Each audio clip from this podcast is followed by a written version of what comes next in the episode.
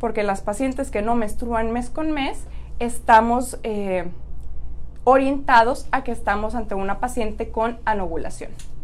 También nos interesa saber si el ciclo menstrual ha tenido algunos cambios durante los últimos años o durante los últimos meses.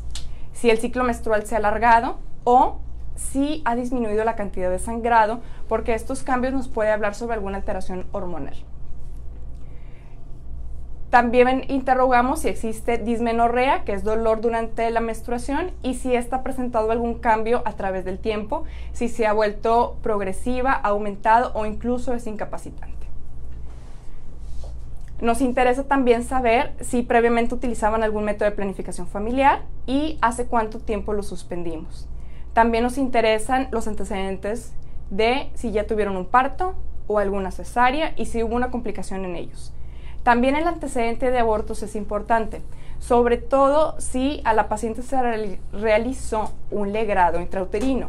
Esto de los legrados es importante porque si tenemos, un, si tenemos dos o tres legrados, podrían estos dañar el endometrio, que es donde se implanta el embarazo. Entonces es un antecedente importante. También nos interesa saber si una paciente tiene infecciones genitales recurrentes o incluso algún médico lo diagnosticó con enfermedad pélvica inflamatoria. Esta, al igual que las cirugías, pueden hacer que existan algunas adherencias y que mis trompas no se muevan con normalidad. Después de este interrogatorio, pasamos a un interrogatorio directo con la pareja. Igual empezamos para conocer la edad de él, si tiene algunos antecedentes como problemas de presión alta o diabetes. La diabetes es aquí muy importante en los hombres porque una diabetes mal controlada o de muy larga evolución me va a alterar a mí la vasculatura de pequeños vasos y las alteraciones nerviosas y estas eh, ambas alteraciones me pueden predisponer a mí que un hombre tenga problemas de disfunción eréctil.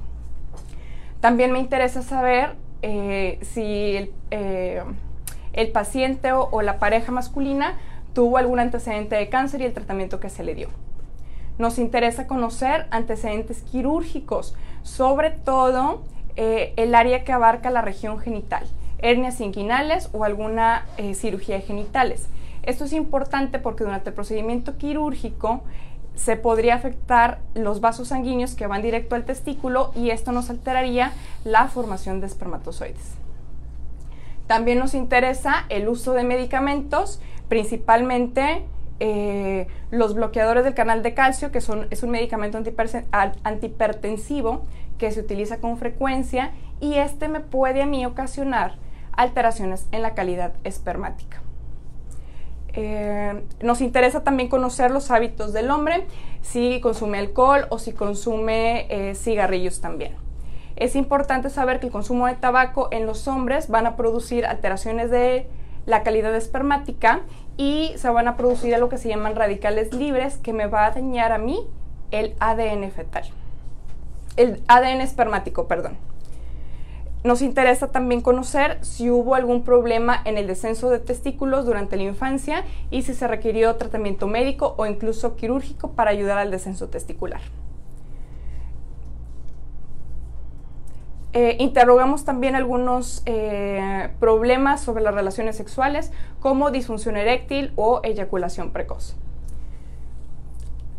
Preguntamos además, ahí terminamos con las preguntas eh, directas hacia la pareja y nos interesa también conocer los antecedentes heredofamiliares del hombre y de la mujer, ya sea para ver si hay factores de riesgo para enfermedades crónicas degenerativas o específicamente preguntamos si alguien cercano, un familiar cercano en ella, tiene alguna menopausia prematura, que esto es que una mujer se le suspendió la menstruación antes de los 40 años. Esto es importante porque no es normal que ocurra una menopausia prematura. Entonces aquí nos preocupa que haya una reserva ovárica disminuida. Y en los hombres preguntamos también si hay alguna enfermedad particular y eh, a veces la pregunta es dirigida sobre todo a enfermedades como la fibrosis quística, que es una enfermedad que donde se alteran las secreciones pulmonares o del tracto gastrointestinal también y tienen repercusión también con la región genital. Desde que nosotros estamos realizando este interrogatorio, estamos viendo a la pareja. Y desde ahí empieza nuestra exploración física, que es el segundo paso.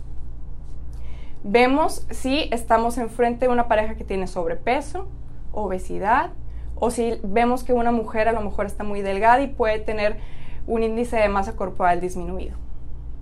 También observamos datos clínicos como la cantosis nigricans, que es esa pigmentación en la piel de color café oscuro, que por lo regular está en cuellos, nudillos, codos.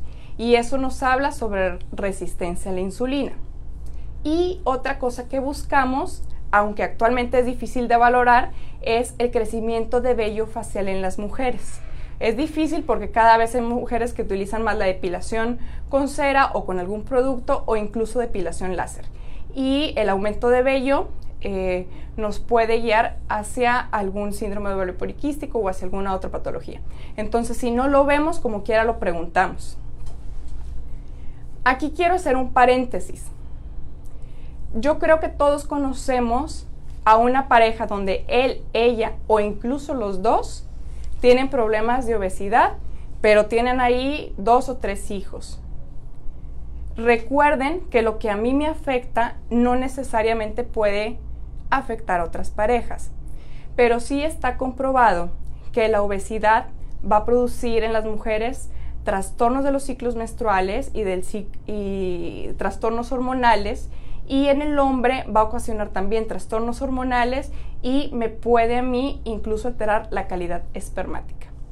Y lo mismo pasa con el consumo de tabacos. Todos conocemos a una mujer que fuma mucho, o el esposo fuma mucho, o los dos incluso consumen más de una cajetilla diaria y también tienen eh, ellos ya descendencia. Entonces, recuerden lo que les platiqué previamente, que está demostrado que el consumo de tabaco puede alterar la calidad espermática y mi reserva ovárica y mi calidad de óvulos. Después podemos complementar la exploración física femenina con alguna revisión de genitales o incluso con alguna especuloscopía si es necesario de acuerdo al interrogatorio que hemos tenido. Después de esto, el siguiente paso y el tercero que habíamos comentado es realizar una ecografía transvaginal. La ecografía transvaginal nos va a ayudar para valorar ovarios, útero y endometrio. Los mejores días para valorar los ovarios son durante la menstruación. Yo sé que a veces se sienten un poquito incómodas porque no están habituadas a hacer un eco transvaginal sangrando, pero es el momento ideal para valorar la reserva ovárica. Eh, la, reserva ovárica la podemos valorar por ecografía o por exámenes de sangre. En la ecografía lo que nosotros buscamos es ver los ovarios y realizamos una cuenta folicular antral, que es contar los folículos, que son las bolitas negras que ustedes pueden ver en la ecografía. Y lo que buscamos es por lo menos ver seis en cada ovario. También valoramos las paredes uterinas y el endometrio en búsqueda de miomas o de pólipos. Ojo aquí porque pasa algo muy interesante con los pólipos. No siempre los diagnosticamos en la primera consulta. Los pólipos son unas tumoraciones que crecen en el endometrio, que es donde se implanta el embarazo. Y el endometrio va cambiando de forma de acuerdo a la etapa del ciclo menstrual en que estemos.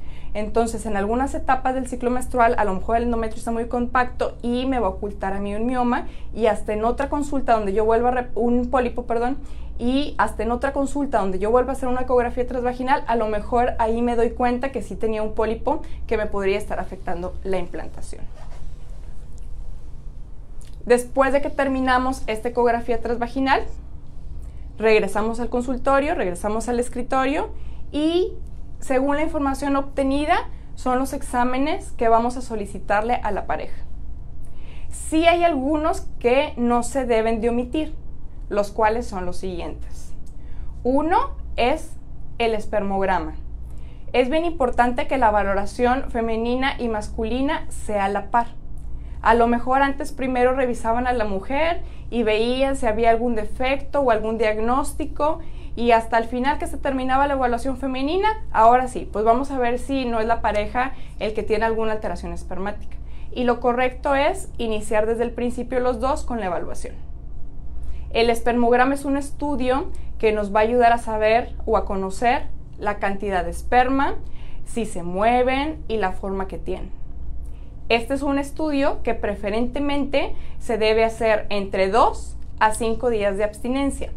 No se recomienda que sea menos de 2 porque la cantidad eh, podría ser menor y arriba de 7 días se cree que empieza a haber algo de, eh, estrés de estrés oxidativo o se puede dañar la muestra espermática. Entonces sí es importante que siempre tomemos una muestra entre 2 al quinto día. Y para la evaluación femenina, algo muy importante es un estudio que se llama histerosalpingografía. Este estudio eh, nos ayuda a evaluar la cavidad endometrial, pero principalmente nos ayuda a ver si tenemos una permeabilidad tubaria. Este estudio se realiza al finalizar la menstruación y antes de que, llegue la ovulación. Este estudio consiste en poner a la paciente en posición como si fuéramos a tomar un Papa Nicolau, introducimos una sonda por el cuello del útero y se introduce un medio de contraste. Al introducir el medio de contraste es frecuente que se sienta un cólico o un espasmo y con este medio se va a, eh, a valorar la cavidad endometrial y luego de las, después de que se llena la cavidad endometrial, este medio pasa por las trompas de falopio y sale a la cavidad peritoneal. Y esto nos ayuda para saber que las trompas están permeables. Usualmente realizamos o anexamos algunos exámenes hormonales, prolactina y evaluación de tiroides. Estas hormonas son importantes porque pueden causarme a mí alguna alteración menstrual. Y esos serían como los estudios básicos. Hay otras hormonas que las podemos agregar dependiendo de la información que obtuvimos durante el interrogatorio que es lo que comúnmente conocemos como perfil hormonal. Bueno, perfil hormonal femenino, que evaluamos algunas hormonas como la FSH, LH, estradiol, progesterona, o solicitamos hormona antimuleriana de acuerdo al caso. La hormona antimuleriana podría tener más ventaja en aquellas pacientes que tienen arriba de 35 o 37 años o que durante el interrogatorio nos dimos cuenta que tenían antecedente de, alguna cirugía ovárica o que tienen antecedentes de endometriosis o endometriomas. Después de estos serían como los estudios básicos y quiero agregar un estudio más que a lo mejor no es de los básicos, pero si durante la evaluación por ultrasonido eh, nosotros vimos alguna imagen sugestiva de algún pólipo endometrial, realizamos un estudio que se llama histerosonografía.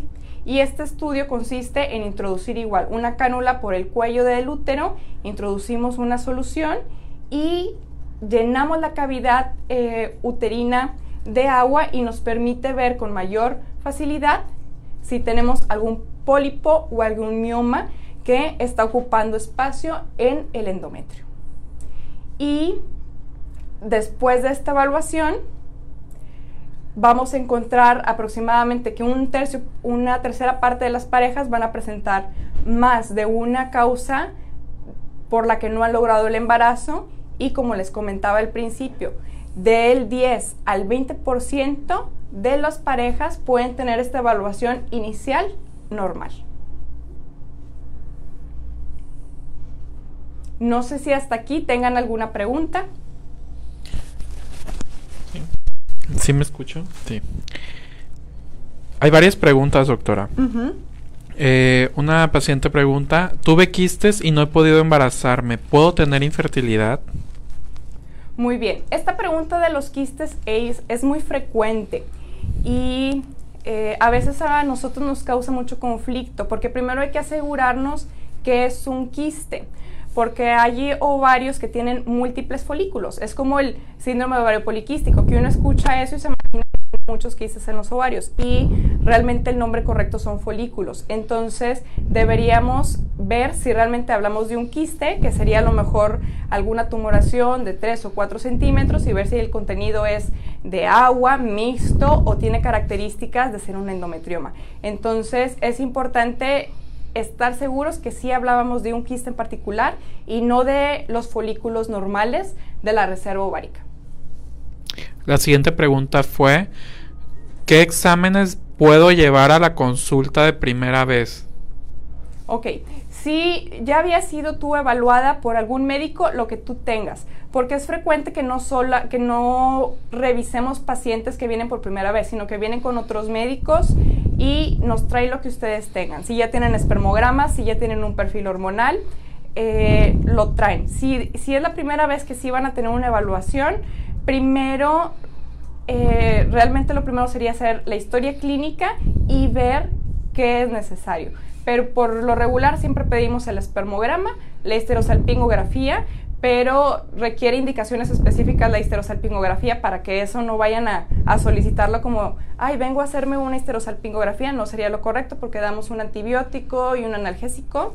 Eh, y los hormonales, pues esos son específicos dependiendo de la información que obtengamos en la historia clínica. Ok, la siguiente pregunta fue, me caso a finales de este mes. ¿Debería revisar mi fertilidad antes de casarme? Muy bien. Eh, esa es una pregunta muy importante porque no estamos acostumbrados a hacer consultas preconcepcionales. Realmente lo ideal es que todas las mujeres que buscan embarazo o, quieren evaluar su fertilidad acudan a consulta. ¿Qué es lo que nosotros vamos a hacer? Una ecografía transvaginal y vemos si es necesaria evaluar la reserva ovárica. En el momento puede ser actualmente o eh, más adelante, pero sí se, se aconseja una consulta preconcepcional para dar algunos tips y el consumo de ácido fólico. Ojo, lo más importante es conocer tu edad. Eh, recuerda que si tienes arriba de 35 años, no hay que esperar tanto tiempo para la evaluación. Una paciente comenta que tiene 36 años y tiene 5 años con su pareja, no se han cuidado nunca y pero él ya tiene tres hijos. Ella refiere que regla mes con mes. Pregunta si hay alguna recomendación para ella. Sí, claro. La recomendación sería acudir con el especialista en fertilidad 36 años, dijimos, ¿verdad? Sí. Ok. Aquí tu edad es importante. Tenemos también el antecedente de tus ciclos menstruales que son regulares. Eso es algo positivo. Eh, y pues el antecedente que tu pareja ya tiene descendencia. De todas formas, hay que acudir a la valoración porque no es normal que no hayan logrado un embarazo después de tanto tiempo y ver qué más es necesario estudiarte para continuar con un tratamiento o iniciar con un tratamiento médico. Eh, otra pregunta fue, doctora, eh, tengo 28 años, me quité el implante hace dos meses, ¿cuánto tiempo debo esperar en embarazarme en consultar por eso? Ok, eh, a veces con el implante se puede retrasar un poco la menstruación. Yo no sé si ya estés menstruando. Hay pacientes que incluso se retiran el implante y a veces tienen un periodo de amenorrea que es ausencia de la, menstruación. Puede durar hasta seis meses, pero si no has menstruado después de tres meses que te retiraste el implante, yo te recomiendo que acudas a un centro de fertilidad o con un ginecólogo para ver por qué no has arreglado después de tres meses de retirarte el implante.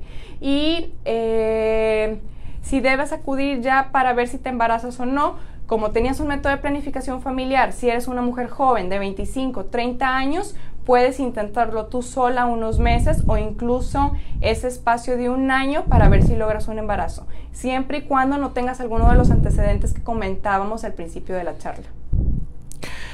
Y la última pregunta que tenemos es mi mamá tuvo menopausia a los 40 años, yo tengo 37 y aún no, no decido embarazarme.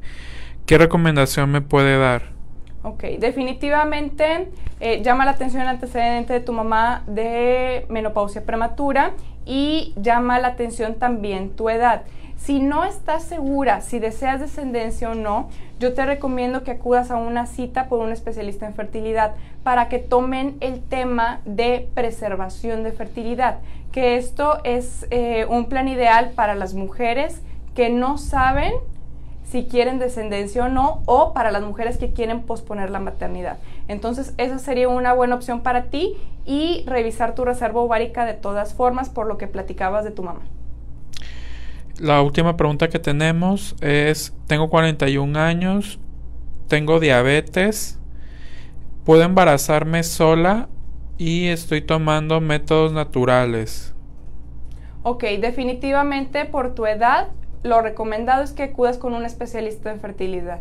Ya arriba de los 40 años, la reserva ovárica disminuye y la calidad de los óvulos también. Entonces es importante hacer una evaluación completa por tu edad y ver cómo estás en el control metabólico de la diabetes y valorar también a tu pareja.